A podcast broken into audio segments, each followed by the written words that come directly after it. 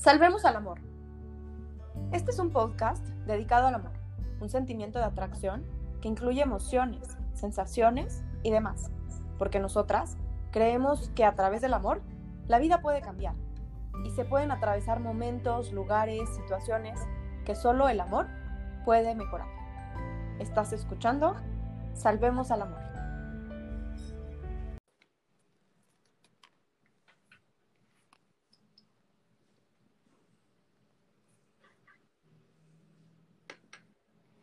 Hola amigos, bienvenidos a una edición más de Salvemos al Amor.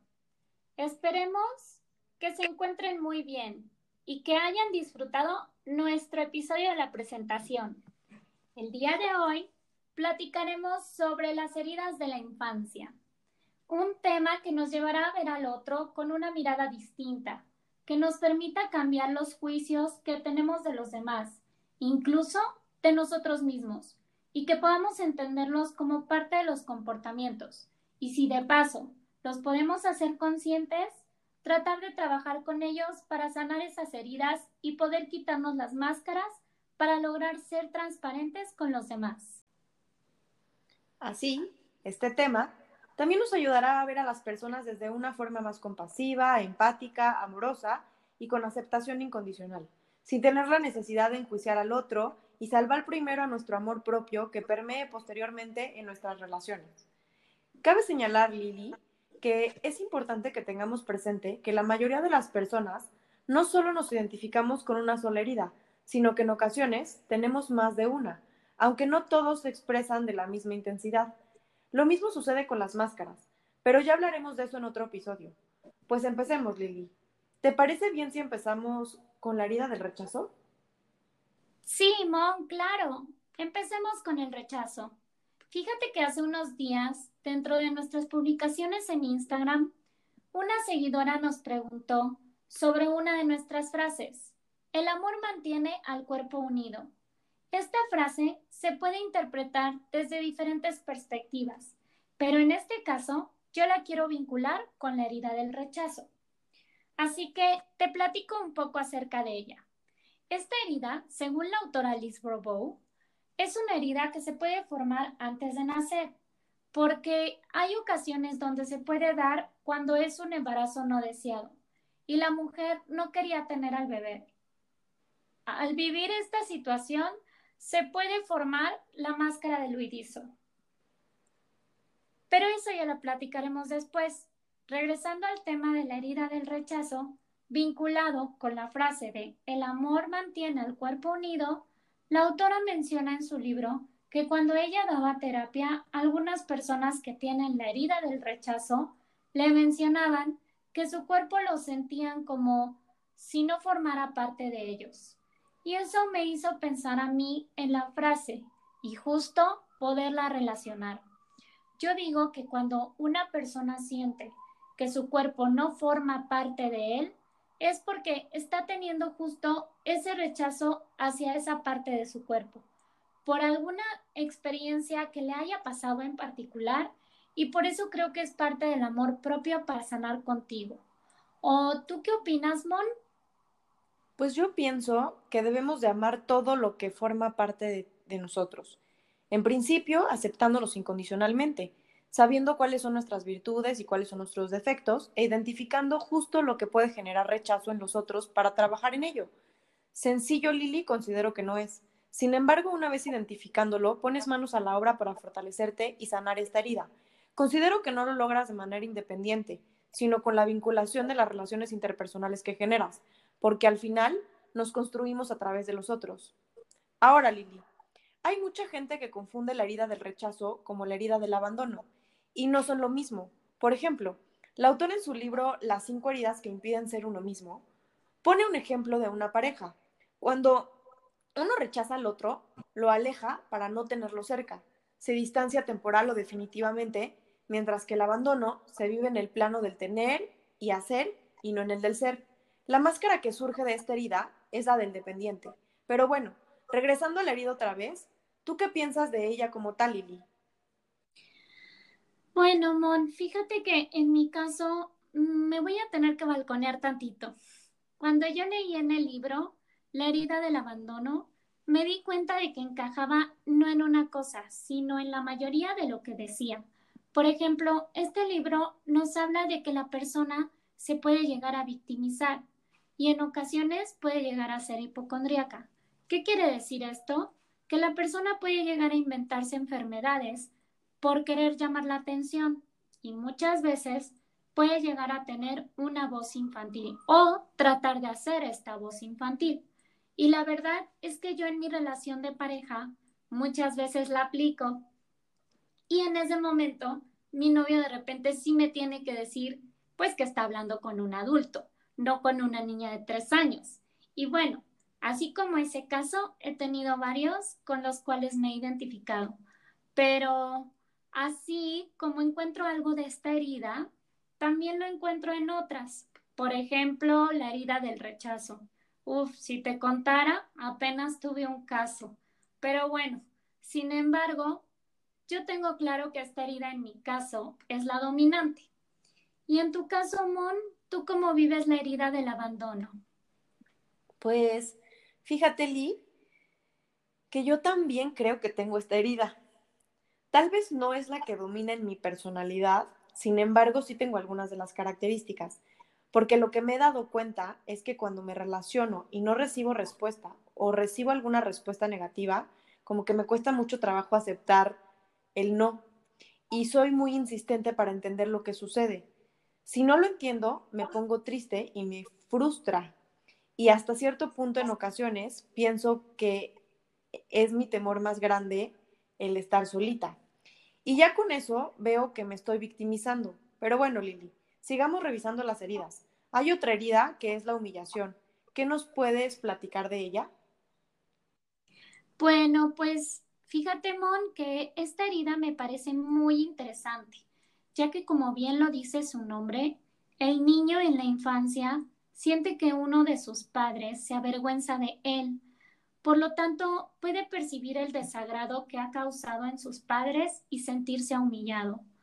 Esta herida de la humillación crea la máscara del masoquista, pero esto lo abordaremos en el siguiente episodio. Pienso que la persona que pertenece a esta herida en la relación de pareja debe de ser muy consciente de sí misma, ya que al sentirse humillado, a veces puede caer en humillar al otro.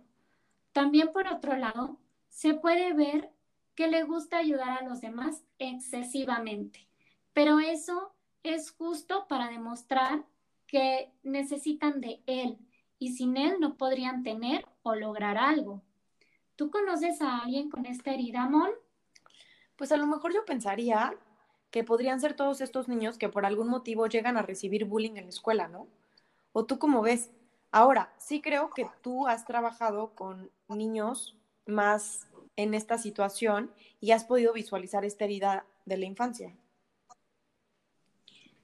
Sí, fíjate que muchas veces en las escuelas se puede notar, por ejemplo, cuando un niño que padece sobrepeso y le gusta comer mucho, puede llegar a sentir vergüenza, pero no solo por comer mucho, sino también porque le hacen bullying. Y este, digamos, sería el caso más cercano relacionado con la humillación.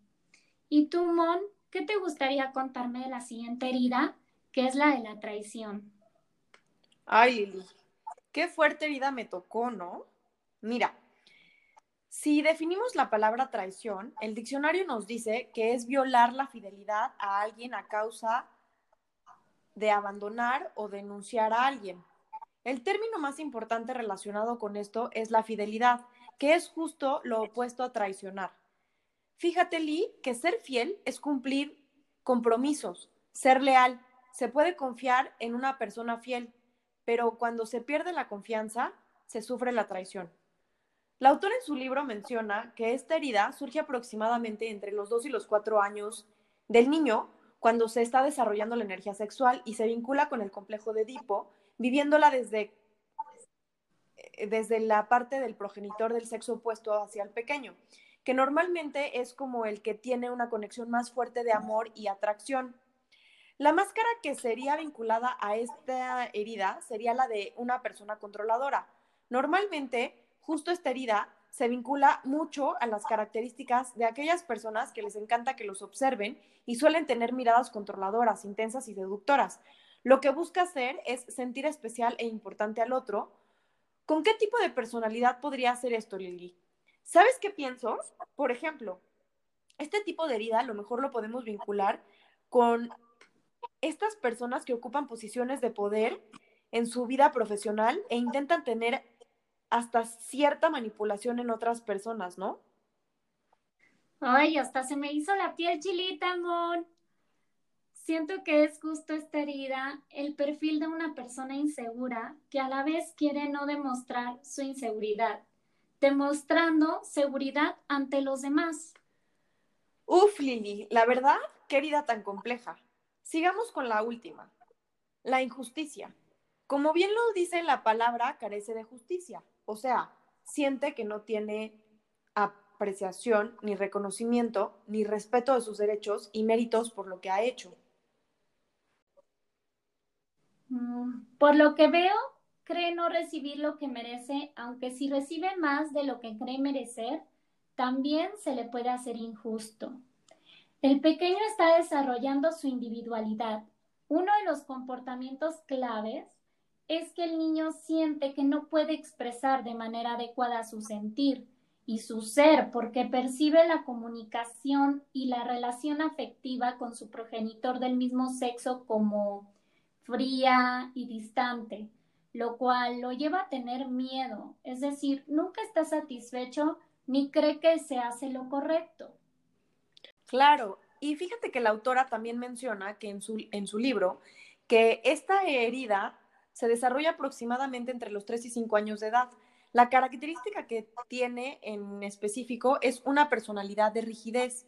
Los hace ser cerrados y eso los hace tener hasta cierto punto a ser perfeccionistas e intentar, siempre intentar ser siempre justos, aunque no siempre lo son. Lo es ante sus ojos pero no ante los ojos de los demás. Para la persona en la que domina esta herida, se debe trabajar el merecer en esta vida, ya que es algo súper importante. Y así como esta herida, creo que es importante por momentos, mm, ya sabes, echarle un poquito de limón para poder trabajar en ello, para ser mejores personas y tener mejores relaciones interpersonales. Claro, porque esta es una de las formas en la que nos hacemos conscientes y podemos no solo conocernos a nosotros mismos, sino conocer a los demás para bien y ayudarnos a sanar nuestras heridas. En fin, Lili, y nuestros amigos que nos escuchan, ha sido un episodio en donde nos hemos dado la oportunidad hasta de actualizarnos mientras trabajamos en este episodio. Nos dimos un clavado a nuestro interior. Esperamos que ustedes también lo hayan hecho y si no, el podcast se queda en línea para que lo escuchen las veces que sea necesario. Esperamos que les sea de utilidad y contribuyamos a su crecimiento personal.